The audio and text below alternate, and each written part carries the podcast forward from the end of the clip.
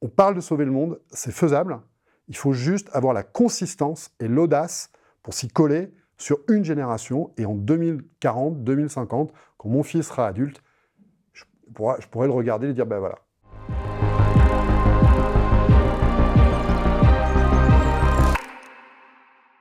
Bonjour et bienvenue dans Pisser sous la douche ne suffira pas, une émission Time for the Planet, le mouvement citoyen qui déploie 100 innovations majeures pour décarboner nos sociétés et auquel tout le monde peut participer. Aujourd'hui, notre grande question du jour avec Mathieu Ozano, c'est peut-on vraiment remplacer le pétrole? Cher Mathieu, tu es diplômé de l'Institut d'études politiques de Bordeaux et du Centre de formation des journalistes. Tu as travaillé et collaboré avec de très nombreux grands médias qu'on peut facilement trouver sur ton Wikipédia, que ce soit pour des enquêtes ou des documentaires. Ta carrière t'a amené à devenir un spécialiste des questions de l'énergie et du climat. À ce titre, tu es membre de l'ASPO France, donc l'Association pour l'étude des pics pétroliers et gaziers, et tu as rejoint en 2014 The Shift Project, dont tu es le directeur depuis 2016, un think tank dont tu nous parleras peut-être un petit peu. Euh, est-ce qu'il y a autre chose qu'on doit savoir sur toi, peut-être sur un plan plus personnel, avant de commencer l'interview? Sur un plan plus personnel, euh, je sais pas, on verra si on fait une plus ample connaissance. Allez, ok, il y a du challenge direct. Alors, première question pour rentrer direct dans le dur. Est-ce que tu peux nous donner trois chiffres que tout le monde devrait connaître absolument selon toi Ok, on peut parler de lettres, on va parler de chiffres. Euh, le premier, euh, c'est 5%. 5% euh, par an, c'est ce c'est le rythme de déclin des émissions de gaz à effet de serre qu'on devrait tenir si on veut garder des chances raisonnables de ne pas détraquer le climat. 5% par an, c'est jamais arrivé, sauf l'an dernier à cause du Covid. Euh, sinon, c'est arrivé en temps de guerre ou de récession. Alors, euh, c'est pas très, pas très gai, mais c'est pour donner une ampleur de ce à quoi on s'attaque. C'est parvenir à, de manière systématique, faire décroître de au moins 5% par an les émissions mondiales de CO2, et pas pendant une année de récession ou de crise sanitaire, mais tous les ans pendant une génération. En fait, notre génération, ou, euh, la, tienne, euh, on a une opportunité de sauver le monde, et sauver le monde, ça veut dire faire décroître de 5% par an les, émissions de CO2. Euh, le second chiffre, c'est une date, 2008. Euh, 2008, alors on s'en souvient, c'est la, date de la, crise, de la crise financière, la crise des subprimes aux États-Unis, mais c'est aussi une date fatidique pour une seconde raison écologique. c'est la date à laquelle la production mondiale de pétrole conventionnel, le pétrole liquide classique, a franchi un pic historique. Un pic historique, qu'est-ce que ça veut dire? Ça veut dire que cette production de, pétrole conventionnel, c'est les trois quarts de la production mondiale, c'est énorme. C'est le pétrole, euh, c'est le pétrole roi, c'est l'or noir. Cette production n'augmentera plus jamais. Et malheureusement, ça n'a rien à voir avec le climat. Ça a à voir fondamentalement avec, une seconde excellente raison de se préoccuper de la, sortie des énergies fossiles, c'est que les réserves mondiales de pétrole sont limitées. Donc finalement, nous, de notre point de vue au, Shift Project, on n'a pas une raison de sortir des énergies fossiles, on en a deux qui se cumulent. Il y a le climat et il y a éviter de se trouver dans un monde à la Mad Max où on, subirait une cure de sevrage forcée de pétrole par manque de pétrole.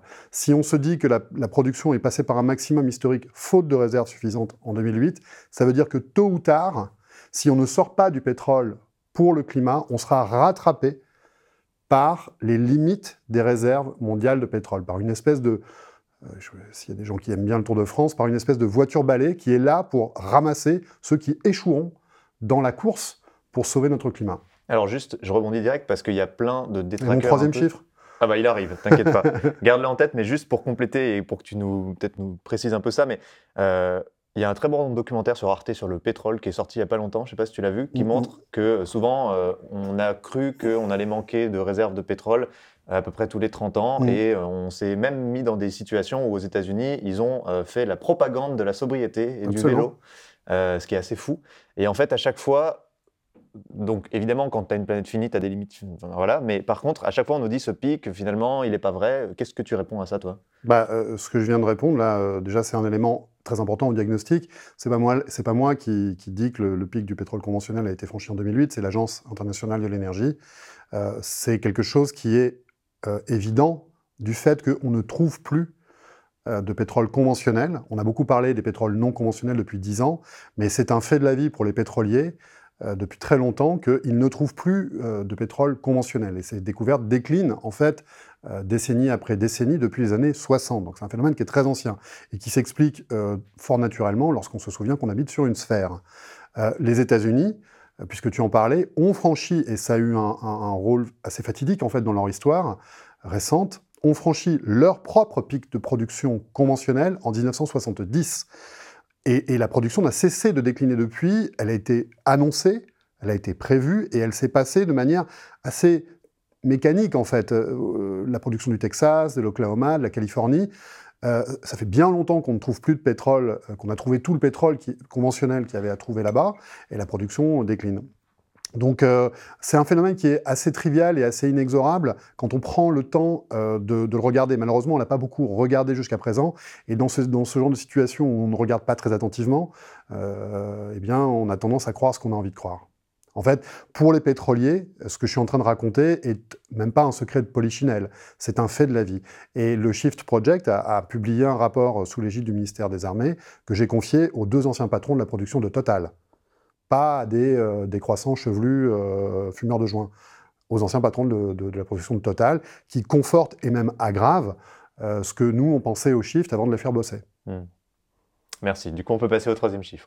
Ouais, le troisième chiffre, c'est à nouveau une, date, ou en tout cas une durée. c'est 150 ans.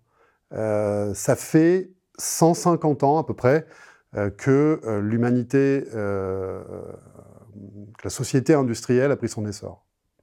À l'échelle de l'histoire humaine, c'est très court.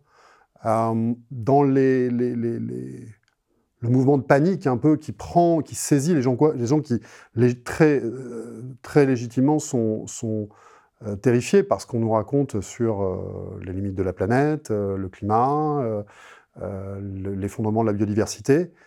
moi, j'ai pas mal fait d'histoire, euh, et puis peut-être que je suis un, je un optimiste euh, invétéré, mais je me dis que 150 ans, c'est pas grand-chose, et je ne peux pas m'empêcher de regarder notre rapport à la technique, très récent, à la technique, à la technologie, un peu comme une crise d'adolescence. Euh, et je me dis que si on s'y prend bien, parce que le problème posé est d'abord technique avant d'être moral ou éthique ou politique, il est d'abord technique, donc il est objectivable. Il y a des réponses claires qui sont données par euh, un examen euh, cartésien du problème, de ce qui est possible, de ce qui n'est pas possible, euh, de ce qui serait idéalement possible, mais en fait, en pratique, impossible. Tout ça, moi, ça me rappelle, ça me rappelle une crise d'adolescence. il y a certaines crises d'adolescence qui se terminent très mal. La plupart d'entre nous, on se retourne et on fait Ah, c'était que ça, en fait. Euh, je pense qu'on a un rapport encore très puéril à la technique. On est quand même un être d'outils depuis qu'on existe. On a toujours fait avec des outils. Mmh. Je ne sais pas si ça s'apparente à la technique, mmh. mais du coup, qu'est-ce que ça veut dire pour toi euh, la technique? C'est un bon point. on a toujours, oui, oui, bien sûr, depuis le silex, euh, on a une espèce qui emploie des outils techniques.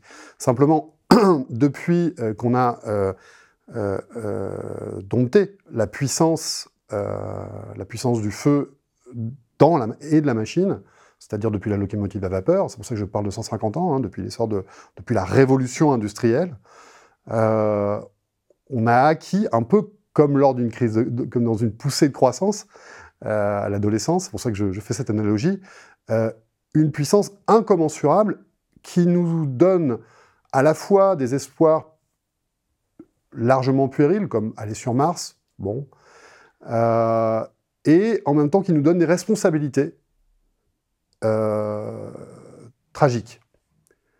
Notre siècle, euh, qui est censé unanimement être le siècle de la sortie euh, des énergies fossiles, aura été un siècle dont la Première Guerre avait sans doute beaucoup à voir avec la captation de ressources pétrolières. Je parle de l'invasion de l'Irak en 2003. Alors c'est génial parce que ma prochaine question, juste comme ça tu vas pouvoir enchaîner, c'est j'ai un défi pour toi. Est-ce que tu peux nous raconter un peu l'histoire du pétrole mais en 30 dans les grandes lignes et en quelques minutes, pas en 30 secondes. Oui, bah, c'est une histoire, euh, bah, ça tient en une phrase en fait, justement, il y, a, quelque chose de très puéril là-dedans. C'est l'acquisition euh, d'une... C'est une course pour acquérir une puissance inouïe. Voilà. Pour mettre la main sur une puissance inouïe.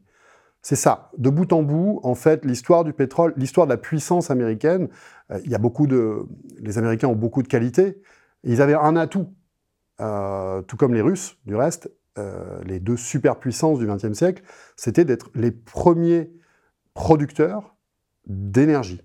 Quand tu parles de puissance, en fait, le XXe siècle, je reviens à cette espèce de voilà, d'essor, comme une, comme une poussée de croissance à l'adolescence très très brutale, et qui donne le vertige, euh, au XXe siècle, euh, le XXe siècle, qu'est-ce que c'est sinon le siècle d'un essor d'une puissance incommensurable, inouïe jusqu'à présent? Eh bien, les deux pays qui contrôlent cette puissance, ou tout au long du XXe siècle essentiellement, euh, ce sont les États-Unis et la Russie, qui se trouvent être les deux premiers producteurs mondiaux d'énergie en général et de pétrole en particulier. Et en fait, si on n'a pas complètement dormi en cours de physique euh, au lycée, quand tu parles de puissance à l'échelle humaine, euh, la puissance politique, la puissance militaire, la puissance économique, en fait, à la lettre, en termes physiques, tu parles d'énergie. Un, watt, donc ce qui mesure la puissance en physique, c'est un joule par seconde.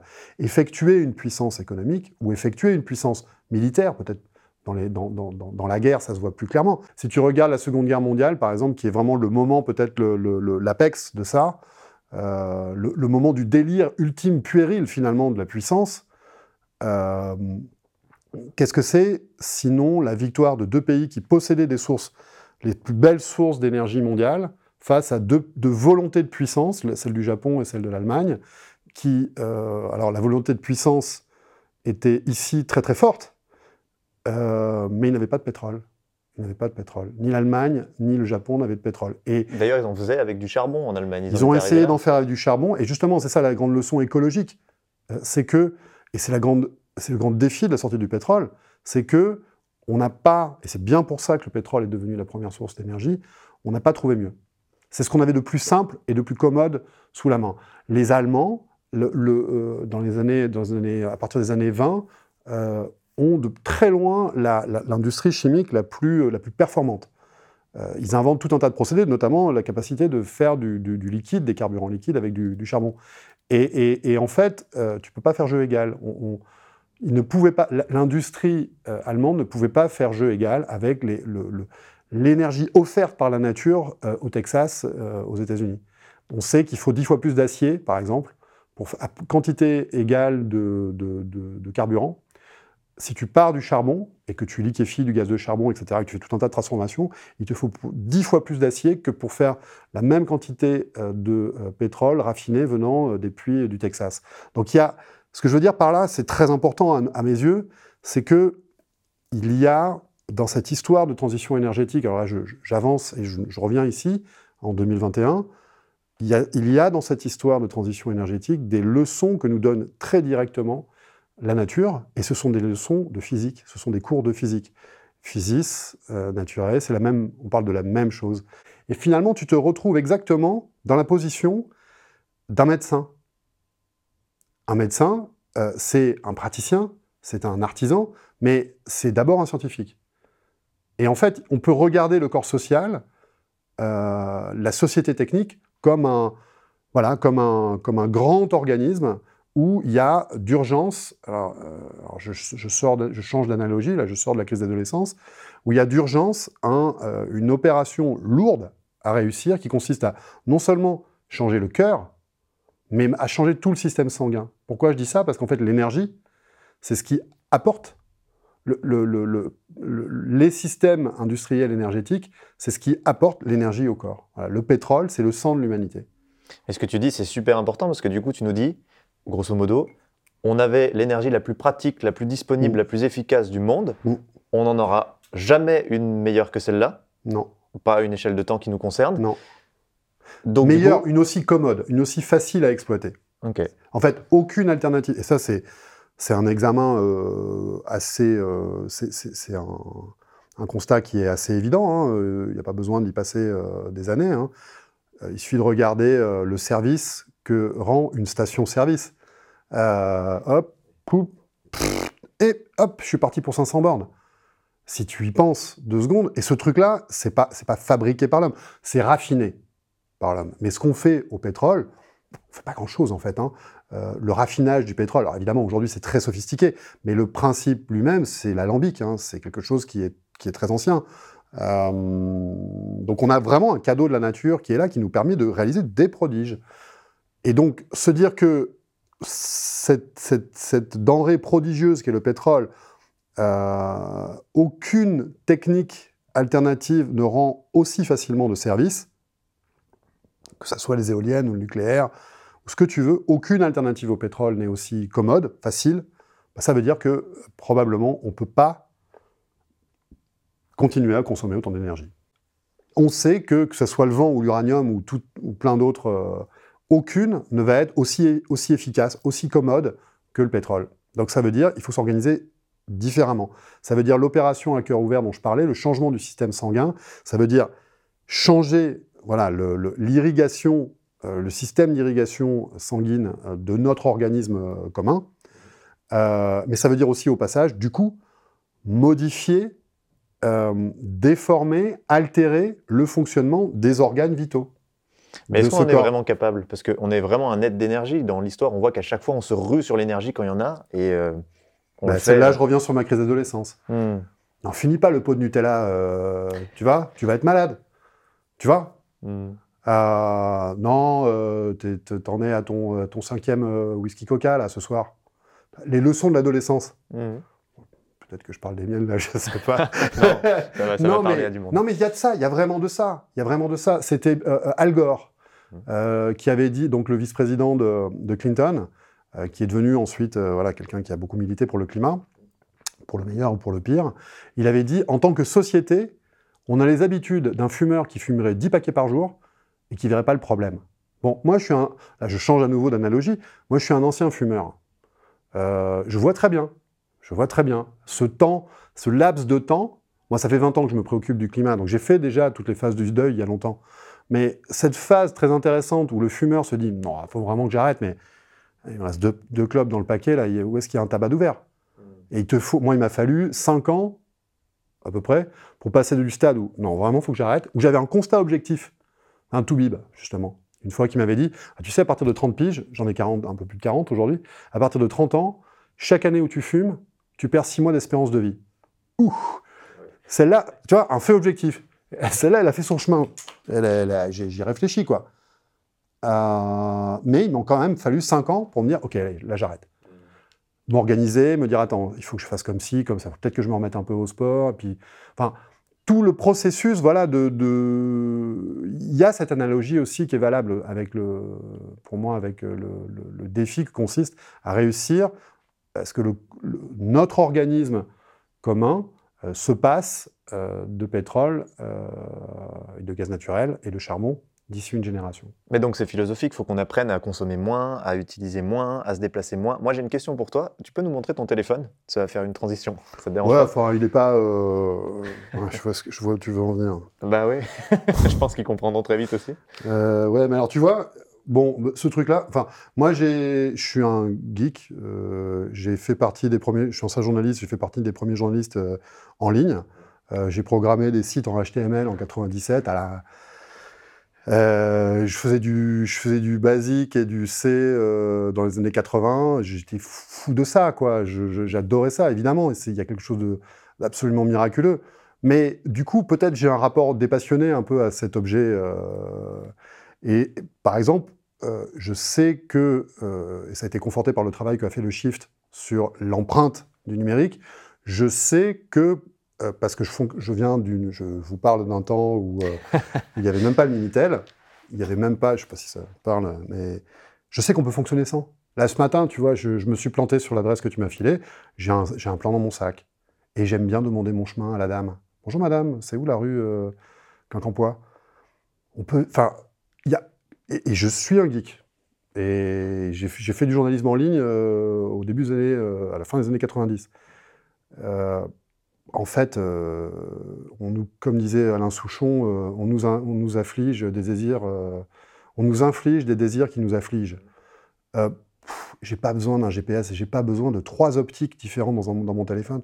J'en ai juste, moi, je m'en je, vraiment, je m'en tamponne. On a juste besoin d'une foule sentimentale, c'est ça que tu nous dis. Oui, oui, oui. Ça, on, ça une foule sentimentale, on restera une foule sentimentale. Mais euh, euh, il faut se détendre justement dans notre rapport à la technique. On sait que ça ne nous fait pas du bien. Donc il faut se détendre avec ça. On n'a pas besoin de tout ça. Enfin, moi, personnellement, euh, je, sais, série, et je suis pas, je suis pas du tout un exemple. Je suis abonné à Netflix. Il y a beaucoup de choses par rapport à, une vertu, à une ascèse comme ça écologique que je, ne pratique pas. Je ne suis pas végétarien. Euh, pas complètement, euh, et euh, je suis un dingue d'Internet parce que j'ai grandi avec ça et que pour moi il y avait quelque chose d'absolument, il y a toujours quelque chose d'absolument miraculeux. avec le danger croit ce qui sauve. C'est Hölderlin qui a dit ça, je crois. c'est le yin et le yang, en fait. Toute puissance donne, c'est aussi une leçon de, la fin de l'adolescence, toute grande puissance donne à la fois un danger et un espoir, à condition de regarder les choses, allez, oui, en adulte, en adulte responsable. Si on se dit, enfin, moi, euh, mon ressort principal dans cette histoire-là, c'est que précisément, je suis devenu un adulte, au sens, pas au sens où je suis plus malin qu'un, que le gamin que j'étais quand j'avais 16 ans, un peu plus quand même. Mais surtout, j'ai des gosses. Voilà, j'ai deux enfants. Donc, il n'y a pas le choix, quoi. euh, c'est exactement comme la perpétuation des cellules d'un organisme qui, à un moment donné, se met en danger à 16 ans, 17 ans, par désir comme ça de brûler la, chandelle par les deux on, a, beaucoup aussi d'expressions euh, anciennes. Brûler, on est en train de brûler la chandelle par les deux bouts. Bon, ben, si on euh, si on sait faire preuve d'un peu de sens commun, on est capable de se dire, hum, c'est de la connerie là, de, brûler la chandelle par les deux bouts. Et je pense que la société est en train de s'en rendre compte. Donc on a le diagnostic, et j'y reviens, maintenant il suffit de mettre en œuvre une thérapie. Il y a plusieurs voies thérapeutiques. Euh, nous, au Shift, on explore, euh, on explore la nôtre. Euh, on est à ce point-là. Maintenant, tout le monde constate, enfin moi j'en ai soupé du pessimisme. Oui, la COP26, la diplomatie internationale, c'était frustrant. Mais quand est-ce qu'on parle de mettre en œuvre là, maintenant, euh, Nunk, en France, euh, moi, je suis français, je vois ma nation, je vois ma République. Elle a, elle su avoir la. ces mamelles ont été la raison et l'audace, je pense, ce qui a fait que ce pays a pu être considéré comme le pays des Lumières, comme un grand pays, comme un pays à part. La France, c'est pas n'importe quel pays, historiquement. Pour moi, c'est fondamentalement la raison et l'audace. Donc, on est capable de l'idée la Et je pense qu'on est capable de, de, nous qui sommes les, les enfants de, cette patrie-là, de cette matrie-là, je ne sais pas, euh, je pense qu'on est capable de refaire fructifier ça. Ok, donc pour toi, là, il y a une opportunité incroyable de, prendre les devants dans quelque chose qui est inéluctable et qui va changer le monde. Exactement. Exactement. On est confronté à une évolution, tu l'as dit, inéluctable, inexorable. Je l'ai dit parce qu'il n'y a pas que le climat. Derrière, il y a la voiture balai du pic pétrolier. Donc, il n'y a pas le choix. En particulier pour nous, Européens, qui n'avons pas de pétrole et qui importons notre gaz et notre pétrole Bon, euh, heureusement que Vladimir Poutine est un gars sympathique. On n'a aucun souci à se faire de ce point de vue-là, au sens des problèmes géopolitiques euh, classiques. Qui se fait d'ailleurs livrer le, prix du pétrole tous les matins sur son bureau, euh, Vladimir Poutine. Oui, et puis qui touche, dont la fortune personnelle, c'est probablement l'homme le plus riche d'Europe, si ce n'est. du monde Peut-être, mm. peut-être. en tout cas, c'est un. Justement, c'est un homme puissant. Enfin bref, on a une. En fait, on a développé une un empilement de pathologies qui sont liées au même problème.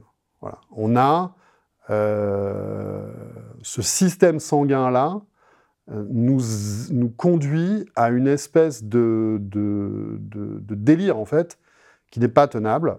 Euh, je pense que là, aujourd'hui, on est de plus en plus nombreux à comprendre ce diagnostic. Ok, maintenant il faut s'attaquer à la thérapie. Alors du coup, parle-nous de thérapie, de solutions, parce que vous avez bossé beaucoup dessus, vous avez quand même fait un plan de transformation de l'économie française. Euh, je pense que vous y avez mis quelques heures, tu nous en parlais encore en arrivant. Qu'est-ce qu'on fait? Parce qu'en en fait, c'est ce paradoxe un peu dingue d'une énergie incroyablement disponible et puissante qui nous a emmenés là, mais euh, c'est ce qui va nous tuer aussi. Qu'est-ce qu'on fait? Alors, l'écologie politique se préoccupe de ça depuis une génération. Pour l'instant, ça ne nous a pas amené euh, très loin. Euh, je, pense, au niveau euh, de cette pathologie-là. L'écologie politique a fait, faire, beaucoup de progrès d'ores et déjà dans notre rapport à la nature. Le problème qui est posé là n'est pas le problème de la nature au sens d'un espace distinct de nous, les espaces naturels, c'est un problème technique. En fait, c'est le problème du médium, du seul médium concret qui est entre nous et la nature. L'interface qu'il y a entre notre corps nu, dépourvu d'artefacts techniques, ma montre, mes lunettes en plastique, etc., et la nature, ça s'appelle la technique. C'est cet espace-là qui doit être observé, travaillé, modifié, déformé, de façon à ce qu'on puisse jouir, pour reprendre le slogan de 68, jouir de la vie sans autre entrave que la prise en compte des, limites de la nature. Mais ça veut dire quoi, du coup, Mathieu Ça, c'était le... Ça, c'était le bah, ça veut dire... Euh, en fait, on a une seule ligne de vie euh, dans, cette tragédie qu'on veut éviter, dans cette crise d'adolescence qui finit mal, c'est le caractère largement objectivable du problème posé. C'est là que je voulais en venir. Le problème est technique, donc ce problème s'exprime en dimension objectivable. Il parle en tonnes, il parle en joules, il parle en personnes et en compétences. Voilà, donc avant de parler, justement, l'écologie politique se précipite dans une, dans une dimension éthique. C'est très bien. Mais là, il faut redescendre d'un cran et retourner un peu en cours de physique, en fait. Il faut observer, il faut faire l'état des lieux avant de parler de morale ou d'éthique, de la dimension euh, objectivable du problème. Quand on parle, euh, et là je reviens à ta question, quand on parle de, par exemple, de sortir du pétrole pour la mobilité quotidienne, au déplacement au quotidien pour aller bosser, chercher les, gosses à l'école, etc., euh, le constat technique, il n'est pas très compliqué. C'est un très très gros morceau du sujet pour sortir du pétrole. Si tu arrives à te passer du pétrole pour, les transports quotidiens, tu as fait un gros, as fait un bon bout du chemin. En fait, d'un point de vue technique, et là je ne parle pas encore d'éthique, d'égalité, de morale, de toutes les dimensions politiques classiques, je parle vraiment de la dimension purement technique. Euh, c'est jouable, c'est tout à fait possible euh, euh, pour les gens qui habitent en ville ou en grande périphérie urbaine. Je ne parle pas de la campagne, la campagne c'est plus compliqué. Parce que c'est beaucoup plus compliqué de se passer de la bagnole. Il suffirait que la nation investisse pendant une dizaine d'années de manière cohérente, et les investissements n'ont rien à voir avec le pognon qu'on a pu mettre dans les TGV ou dans les, autoroutes, c'est beaucoup moins d'argent que ça. C'est des bus, des abribus, euh, des possibilités d'utiliser facilement le vélo, le vélo électrique, ou des petites voitures, ou des petites, des micro-voitures électriques. Une composition intelligente des parkings pour faire du covoiturage, une composition intelligente de toutes les solutions qui ne sont pas des solutions purement technologiques, mais qui sont des, solutions socio-techniques, le covoiturage, si déjà, si déjà les gens étaient, en changeant rien d'autre, euh, se mettaient, si on s'organisait pour que là, à Paris, il n'y ait pas une personne par bagnole, mais qu'il y en ait deux, trois ou quatre, bah, tu as déjà divisé euh, le, problème d'autant en termes de besoin de pétrole pour déplacer une personne. Donc, donc il y a des réponses qui sont, voilà, qui sont purement techniques, partiellement techniques, c'est-à-dire sociales et techniques, et puis il y a des évolutions de mode de vie. Euh, si on fait le constat que le problème est inexorable, alors ce genre de thérapie est tout à fait euh, non seulement euh, souhaitable, mais en plus abordable. Abordable. Quand on, a fait un travail très approfondi sur la, mobilité quotidienne, avec des, études très détaillées sur des bassins de vie dans toute la vallée de la, dans toute la, vallée de la Seine, donc du Havre à Paris, on a fait une étude très, très précise des mouvements quotidiens des gens, tu t'aperçois qu'avec une combinaison intelligente et coordonnée euh, d'alternatives permettant de se passer, non pas de la voiture à essence, mais de la voiture individuelle, euh, et éventuellement, euh, en même temps, en passant un certain nombre de, véhicules à l'électrique, eh ben, tu réduis considérablement la, la, la consommation d'essence, un. Deux, les investissements que ça demande à la collectivité sont minimes. minimes. Euh, on parle de, euh, pour, la mobilité quotidienne dans toute la France, euh, c'est les, coûts de réparation, c'est 60 milliards par an. Là, on parle de 3 milliards d'investissements pour développer, bah on voit bien, des, parkings vélos, des abribus, pas, on ne parle pas de ligne TGV. Donc, c'est abordable, ça permet aux gens de continuer à se déplacer dans des temps de parcours qui sont tout à fait comparables, avec peut-être beaucoup moins de stress, et d'économiser de l'argent en plus. D'économiser de l'argent. Dans bien des cas de figure, les alternatives à la bagnole euh, au quotidien y, compris, y compris en grande périphérie urbaine, permettent de réduire le budget mobilité. pour, moi, pour, nous, c'est la réponse aux Gilets jaunes. Les Gilets jaunes, ils avaient raison de gueuler sur, la, sur, la, sur ce qui a fait euh, l'étincelle, c'est-à-dire la taxe carbone. T'habites à 50 bornes de ton, de ton, de ton lieu de travail, t'as pas d'alternative, t'as pas un train, t'as pas un bus cadencé, euh, t'as pas la possibilité de prendre un vélo pour aller prendre un bus, euh, ça te coûte une blinde, et on te dit, bah, on va t'augmenter, euh, ça te coûte déjà une blinde, et on, c'est ça, voilà, ça c'est les médecins de Molière, tu vois. C'est, on va vous faire une saignée. En fait, non. La médecine, alors elle a pris beaucoup de retard. Enfin, disons qu'il faut qu'elle se développe très très vite, la médecine de, qui va permettre de faire cette opération euh, de transformation. Euh, mais elle donne déjà plein de réponses. Sur la mobilité quotidienne, il y a des réponses tout à fait euh, abordables et qui en plus, symboliquement, sont déjà en gestation. Moi, je vous parle d'un temps où faire du vélo, c'était super ringard. Là, je, je, trouve ça super de dire, tiens, dans, les, dans les grands magasins sur les boulevards, ils mettent des vélos partout. Moi, je me marre. Je me dis, voilà déjà une la, la, victoire symbolique est là, c'est la plus facile, presque. Maintenant, après, il faut se retrousser les manches. Et, en fait, on parle pas de, euh, on parle de sauver le monde, et on ne parle pas du tout des efforts qu'ont pu faire nos aînés pour l'agriculture, pour euh, faire face à, des, crises.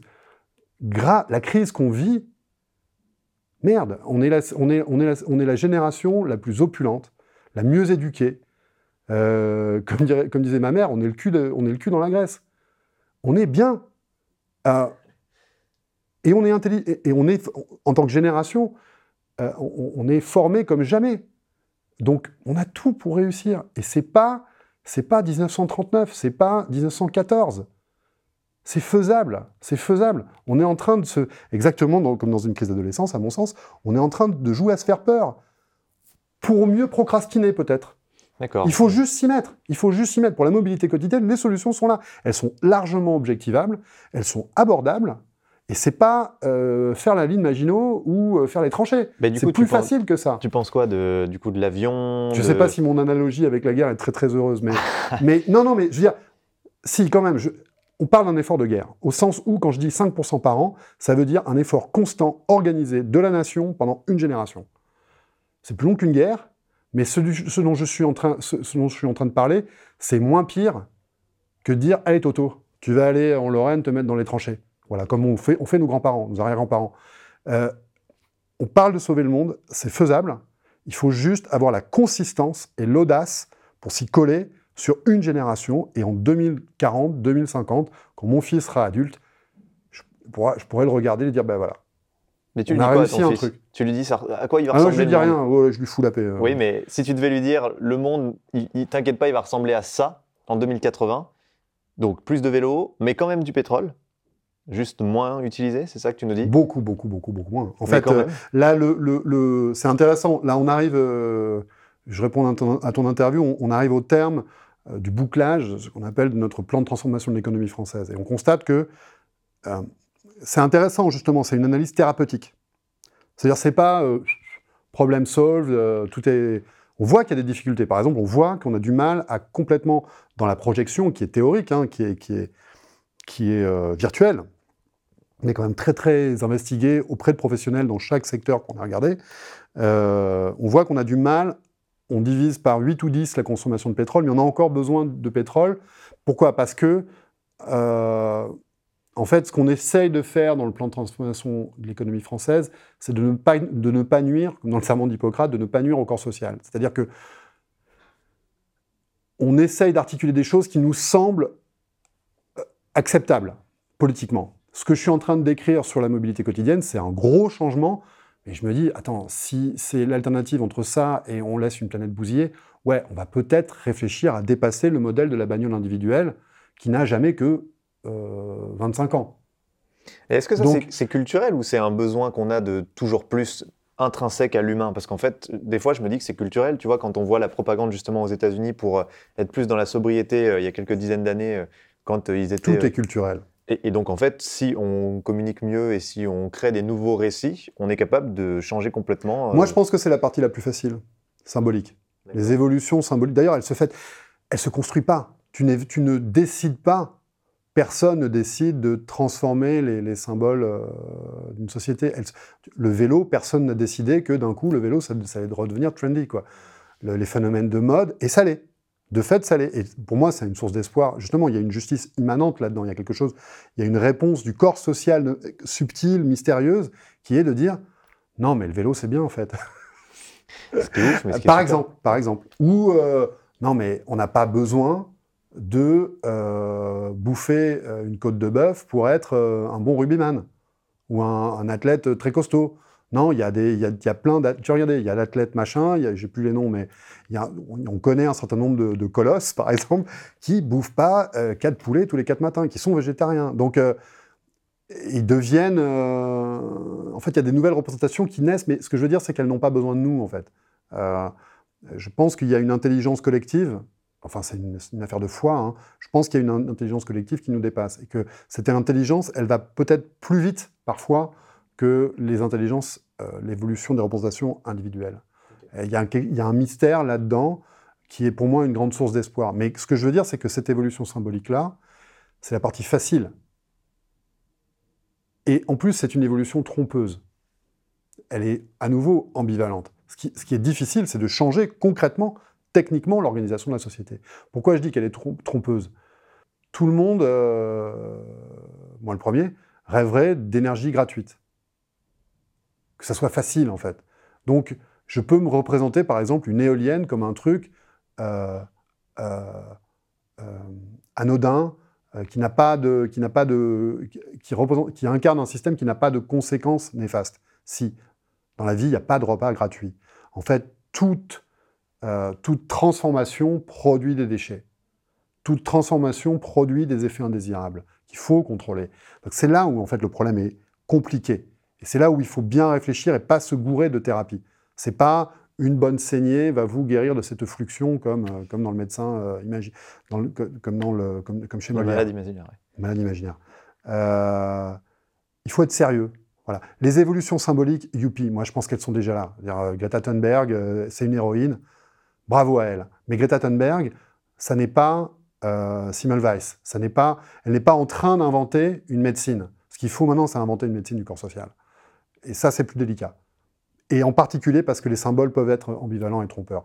Les écologistes euh, politiques peuvent se tromper de colère. Ok. Et attends, juste, tu as dit un truc qui est très important. Tu as l'air, c'est vrai, optimiste. Et pour être le nez dedans toute la journée, c'est rassurant. Tu nous dis qu'en gros, un monde où on est à 2 tonnes par individu, ce qui est le monde qu'on vise, euh, en tout cas c'est ce qu'on essaie de faire. 2 tonnes de CO2 par, par, habitant. Effectivement. Euh, c'est un monde qui n'est pas un enfer, en fait, où euh, plus personne ne peut rien faire dans la récession. Bah, ça peut, je reviens à ma crise d'adolescence, c'est un, ou à, la, ou à la, notion de sevrage. Tu peux te sevrer euh, dans une, euh, avec des thérapeutes et des gens qui t'accompagnent, des psychologues, et, un réapprentissage quand tu, quand, tu, quand tu quittes une drogue dure, où tu peux être sevré de force euh, de manière extrêmement douloureuse, voire mortelle. Ce qu'il faut comprendre, c'est que le sevrage, lui, est inexorable.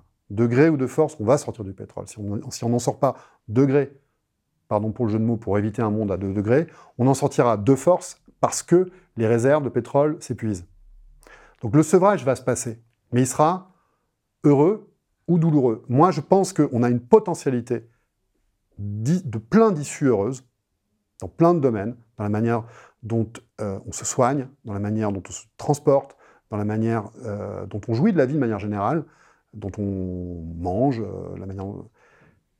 Je pense que là-dedans, dans, dans, cette histoire-là, il y a plein d'issues heureuses, et pour moi, qui sont ultimement, précisément, le passage de l'humanité technique à l'âge adulte le moment où on fait, attends, ok, on, a, on a, bien assuré là, hein, Einstein, euh, euh, Max Planck, euh, on a découvert des trucs assez cool. Ouais, on a découvert la puissance de l'atome, mais on a aussi la bombe. On a la puissance de l'atome, mais si on merde, on a Tchernobyl. Ok. on a tout un tas de réponses. On, sait, avec la chimie organique, faire des médicaments incroyables, et on sait aussi faire des drogues qui tuent. Le yin et le yang. Toute puissance donne une grande responsabilité, est un grand danger. Avec, avec le danger croit aussi ce qui sauve. Je reviens à Hölderlin. C'est ça. Euh, il faut qu'on prenne... Euh, euh, Heidegger, qui était un, immense philosophe inquiétant, parce que ça a été un membre du parti nazi, mais il n'en reste pas moins un immense philosophe. C'est un des grands paradoxes intellectuels. il y en a beaucoup au XXe siècle, justement, où tu retrouves un peu, pour moi, cette notion de yin et de yang. Euh, Heidegger a écrit dans les années 50, après la Seconde Guerre mondiale, un texte euh, fondateur sur la technique, sur la philosophie de la technique, où, à un moment où il voit précisément cet essor incroyable de la puissance technique, et il dit on est, on est, euh, on est saisi. Dans notre rapport à la technique, il y a quelque chose qui nous, on est comme enchâssé. Vous voyez, enchâssé comme une pierre précieuse dans une bague. On est pris, en fait, dans des systèmes techniques qui surdétermine ce qu'on peut faire ou ce qu'on ne peut pas faire en tant que corps social. La démocratie moderne, quelque part, euh, je crois, est profondément liée au fait qu'on est enchâssé dans un système technique qui fait qu'on a tous à bouffer, même les clodos ne meurent pas de faim, on, a, on est tous le cul dans la graisse, mais parce que à chaque fois, chaque acte de la vie sociale convoque des systèmes techniques extrêmement sophistiqués, ce qui fait que j'ai cet éclairage dans le visage, ce qui fait que tu as ton optique qui fonctionne.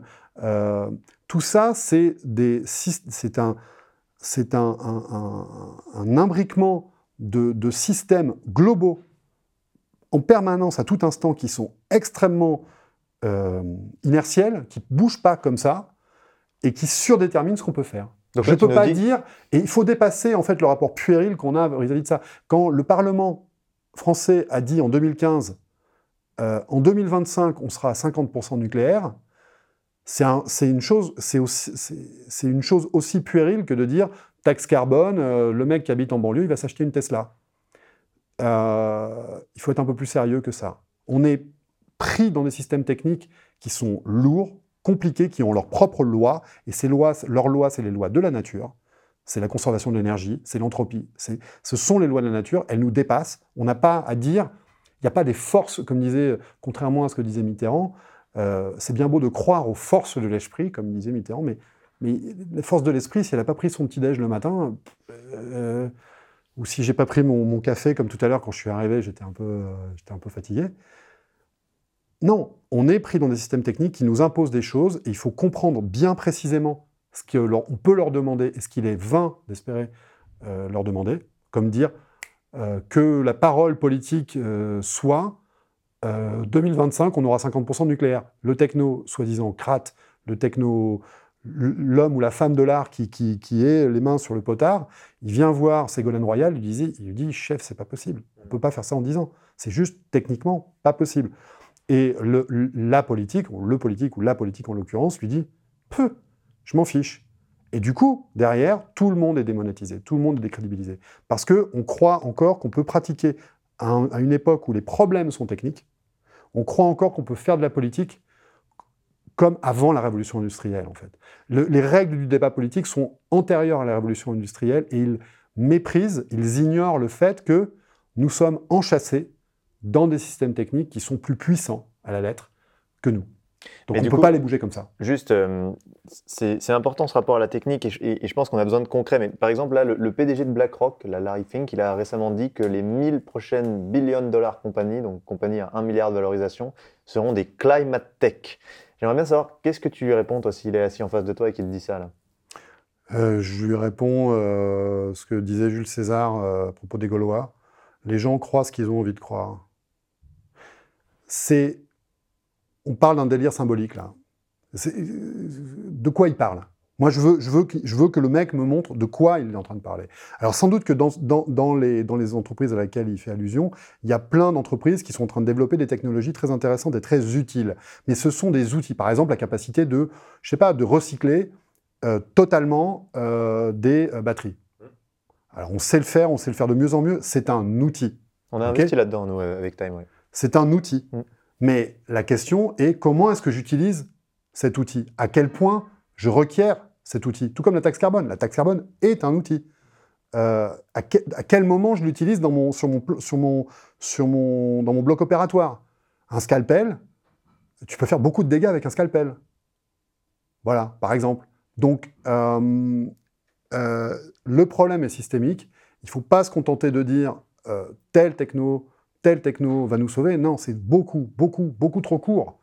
Le problème mérite beaucoup plus d'attention et beaucoup plus de consistance que ça, et de hauteur de vue. Mmh. Et quand tu dis euh, que la démocratie tient du fait qu'on est dans l'opulence, c'est-à-dire que si on perd cette opulence parce qu'on entre dans un régime, par exemple, de décroissance, où on entend beaucoup parler, mais euh, c'est-à-dire que ça met en péril la démocratie, selon toi? La décroissance subie Si on se transforme tous en Pierre Rabhi, je, prends cette image, j'ai rencontré, j'ai eu la chance de rencontrer cette personne plusieurs fois, et, je, veux dire, si on, devient tous éthiquement... Euh, les, décroissants, les vrais, pour moi, sont des héros. sont des gens qui ont une éthique que je respecte profondément. Mais une hauteur éthique qui n'est pas à la portée du... Je ne vais pas convaincre ma voisine, je ne vais pas convaincre euh, mon beau-frère de dire « Attends, vas-y, euh, t'as pas besoin de tout ça. non, la vie n'est pas comme ça. en fait, c'est pas quelques, quelques quelques pionniers qu'il faut arriver à convaincre. Ils sont déjà convaincus. C'est la société entière qu'il faut, faire, euh, qu'il faut faire bouger. Si on subit euh, une contrainte, il y a de fortes chances que les bas instincts, à nouveau la crise de croissance, la, oui, la crise, de, la crise d'adolescence, les, les, les, bas instincts s'expriment. quand, quand tout le monde n'a pas assez à bouffer, hmm. quand tout le monde euh, a peur, quand tout le monde a froid, il euh, y a des justes, il y a des héros, et puis il y a les gens comme, euh, comme moi, euh, les, gens normaux, en fait, qui, sont, qui subissent des affects qui peuvent les mener à faire des, grosses bêtises. Et en plus, on a des précédents historiques qui sont pour moi comme des, comme des, comme des mises en garde. Il y a déjà des sociétés qui se sont effondrées par manque d'énergie. Je prends cet exemple-là, Cuba et la Corée du Nord. Dans les années 90, après la chute de l'URSS, ces deux pays satellites de l'Union soviétique se sont effondrés. Parce que l'Union soviétique, notamment, ne les approvisionnait pas en matières premières diverses et variées, et notamment en pétrole. Bon. Euh, euh, en, Corée du, Nord, ça a fait des centaines de milliers de morts. Famine. Euh, et autres joyeusetés. À Cuba, où le régime politique est peut-être moins taré que le régime nord-coréen, un peu moins. Peut-être aussi qu'ils jouissent d'un climat plus clément que celui du, nord de la Corée. Euh, ils ont euh, relancé l'agriculture vivrière partout, en ville, dans tous les espaces, tous les, ils se sont mis à dans, le moindre, dans le moindre, dans le moindre terrain vague à, la Havane, ils sont mis à refaire des légumes, etc.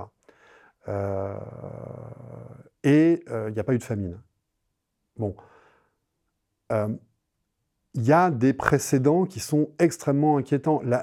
Voudrais parler de la Syrie. La Syrie et la guerre civile cauchemardesque qui continue, là-bas, pour moi, derrière elle, il y a une tempête écologique parfaite.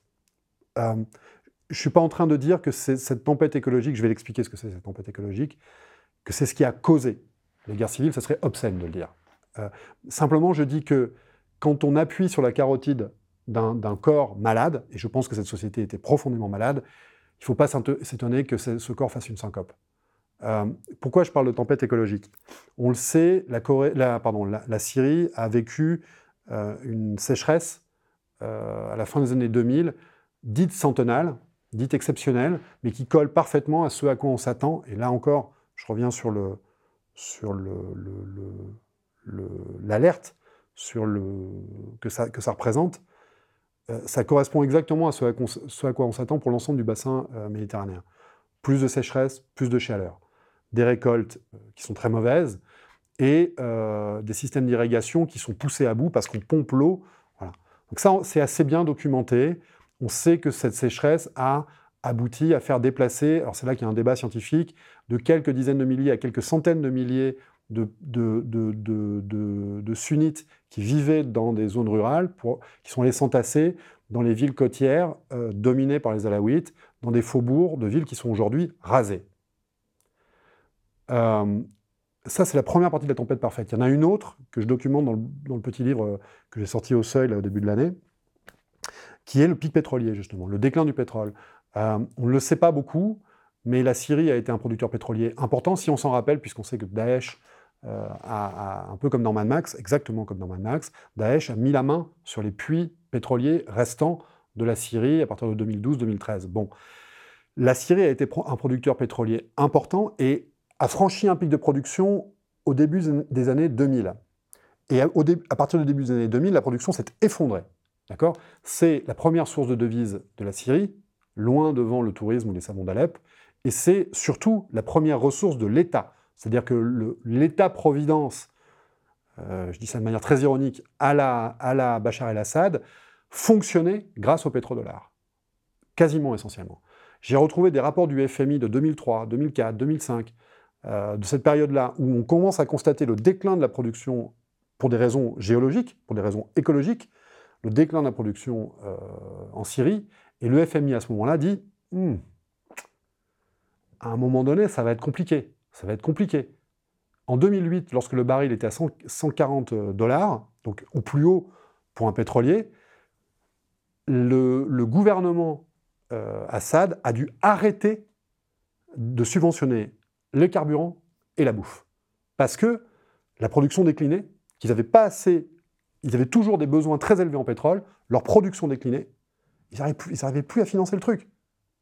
Euh, et notamment sur le pétrole, et c'est là que la tempête parfaite se boucle, ça c'est assez bien documenté, ce pétrole, il servait effectivement à faire marcher les camions, les voitures, etc., mais il servait aussi à faire marcher les pompes d'irrigation, sur lesquelles on comptait, pour, euh, que sur lesquelles les paysans euh, comptaient pour espérer se sauver de la sécheresse.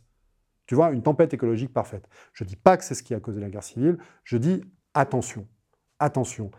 Euh, si vous avez des amis algériens, demandez-leur s'ils sont au courant que la production de la Sonatrach, la compagnie nationale algérienne, la production de pétrole, décline.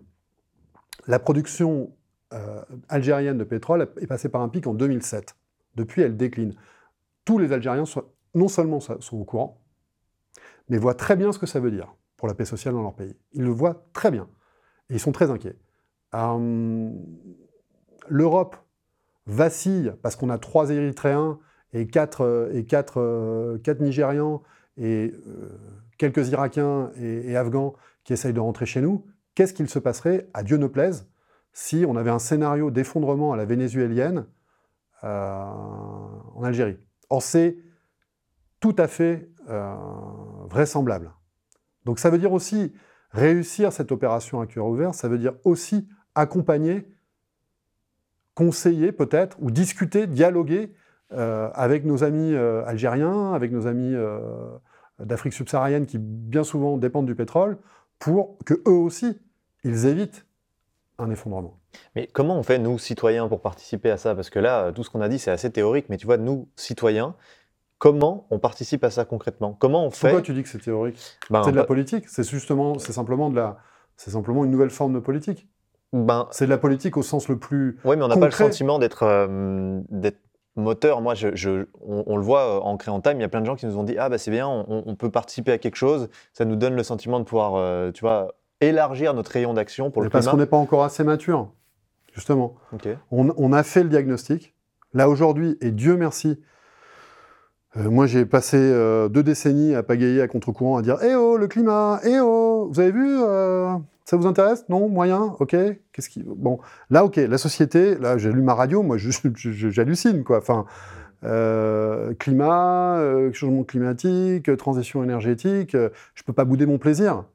Enfin, Enfin, on en parle. Donc il y a un large consensus sur le diagnostic, j'y reviens, il faut juste se préoccuper de la thérapie. Donc vous, euh, vous explorez des choses dans ce domaine-là. Fondamentalement, le problème est plus qu'économique, il est social.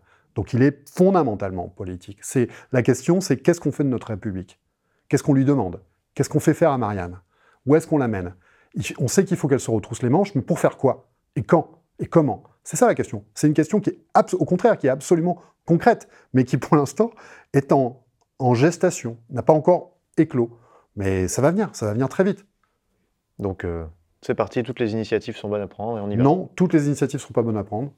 Il y a des initiatives qui sont très mauvaises et il y en a d'autres qui sont tout à fait pertinentes. Il faut juste qu'on en discute en cartésien.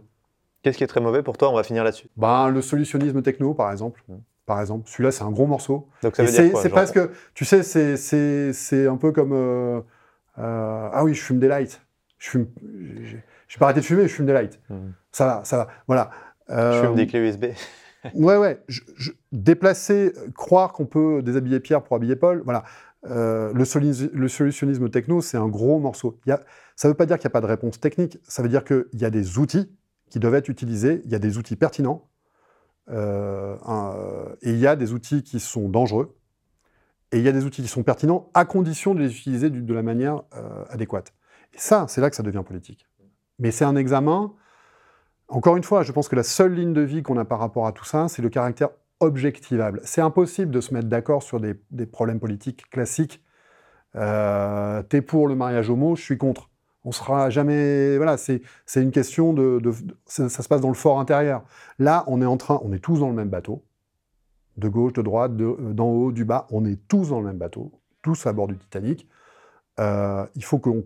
Et on a une chance, c'est que précisément, c'est un Titanic c'est un objet technique. On sait si on peut le faire virer, à quelle vitesse on peut le faire changer de direction et à quelles conditions.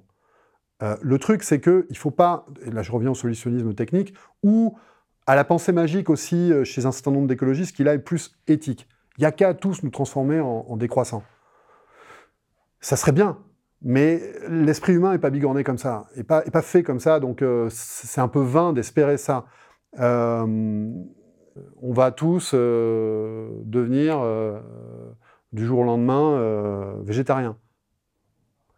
On peut décider de mettre en place des politiques publiques qui conduisent à ce que de plus en plus les gens limitent leur consommation de ruminants, de viande ruminante. Ce sont les, animaux qui, émettent le plus de méthane. Donc, on peut imaginer réduire le cheptel bovin. Mais qu'est-ce que tu fais pour les éleveurs?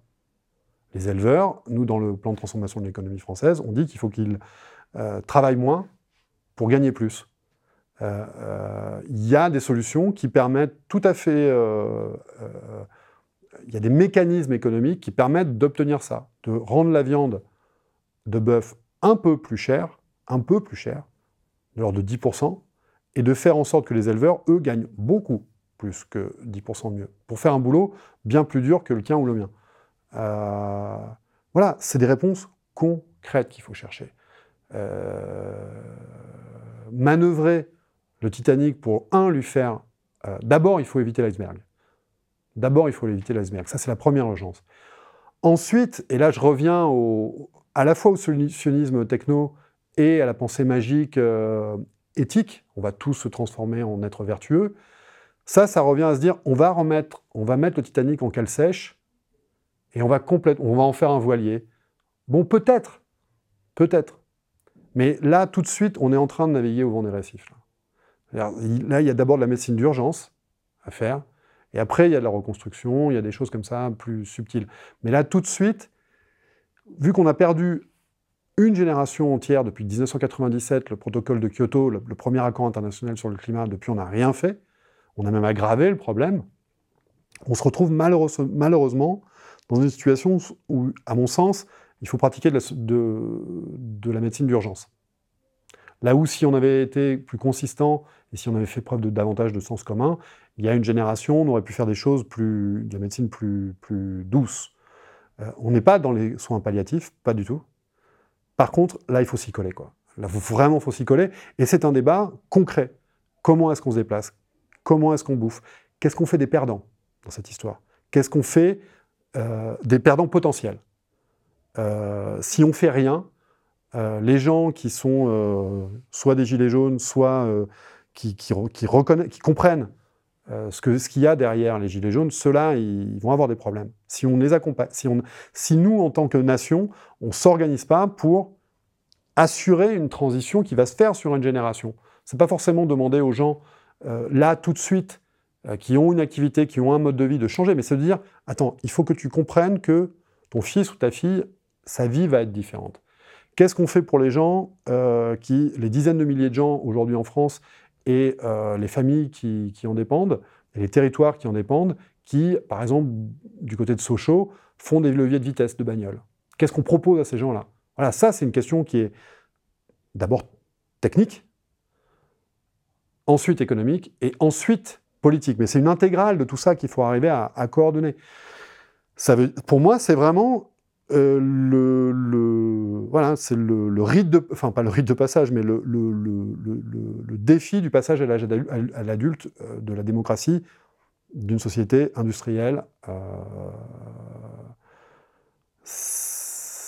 pour moi, c'est un défi qui est extrêmement enthousiasmant. Je pense qu'on peut y arriver. Je pense qu'il y a énormément d'issues heureuses.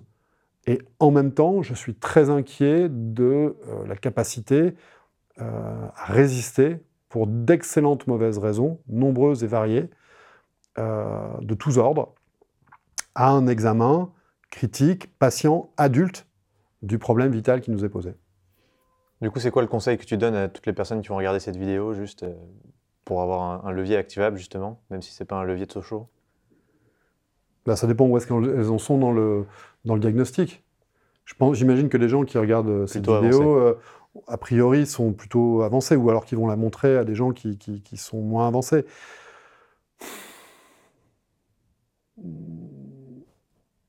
Je pense qu'il faut étudier le problème. Je pense qu'il faut avoir l'humilité de prendre le temps de comprendre quelle est la nature du problème posé. La nature du problème posé n'est pas une, nature idéologique, d'abord. Quand j'entends euh, des... C'est ma chapelle, donc euh, quand j'entends des, gens d'extrême gauche euh, dire Ah oui, mais ça c'est le capitalisme », mais quelle connerie Quelle connerie l'Union soviétique, je ne crois pas, a été tellement. Alors, je sais que ça n'est pas un exemple. ils ont d'extrême gauche, donc je ne vais pas me faire des, copains en disant ça. Mais je veux dire, c'est l'humanité technique, en fait. Qui, on, est, on est tous enchâssés dans les mêmes systèmes techniques. Même l'écolo décroissant, à un moment donné, il, il est très content de pouvoir prendre une, une pilule d'un médicament extrêmement sophistiqué qui ne peut exister que grâce à un, soubassement technique global, mondial, euh, à de la recherche, y compris de la recherche nucléaire. Euh, il ne faut pas être naïf, quoi. Il ne faut pas être naïf et il faut regarder où nous sommes aujourd'hui exactement. En fait, ça commence par faire son plan de navigation à soi. C'est-à-dire faire, ok, comprendre euh, d'où on parle en tant que, nation, disons, on ne va pas parler du problème mondial, puisque euh, on est une nation souveraine, on a une histoire, il y a des choses, par la force des choses, à la lettre, par la force des choses, on est arrivé là où on en est, et c'est en utilisant de manière euh, cartésienne cette force des choses qu'on pourra se dégager de la zone des récifs par laquelle on est en train de dériver. Merci Mathieu.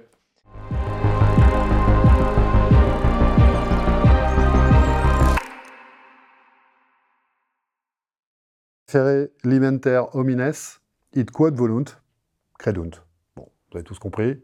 C'est Jules César qui a dit ça, c'était pas un con, comme disait l'autre. Il a dit ça à propos des Gaulois, dans la guerre des Gaules. Euh, et ça veut dire les gens ont tendance à croire euh, ce qu'ils ont envie de croire. Et c'est par rapport à tout ce que je disais sur le caractère objectivable et la nécessité d'avoir un regard critique et adulte euh, sur le problème posé, c'est, voilà, moi je pense souvent à cette phrase, c'est exactement ce qu'il faut éviter. On a tous tendance à croire ce qu'on a envie de croire. Notre ligne de vie par rapport au problème posé, c'est le caractère objectivable. Bon, bah, les constats objectifs, bah, des fois, euh, ils nous emmerdent. On aimerait bien avoir une réponse objective différente, mais voilà, la technique euh, sur lesquelles il faut reprendre prise, elle s'exprime dans un langage largement objectivable. Faire limenter homines, it code volunt credunt.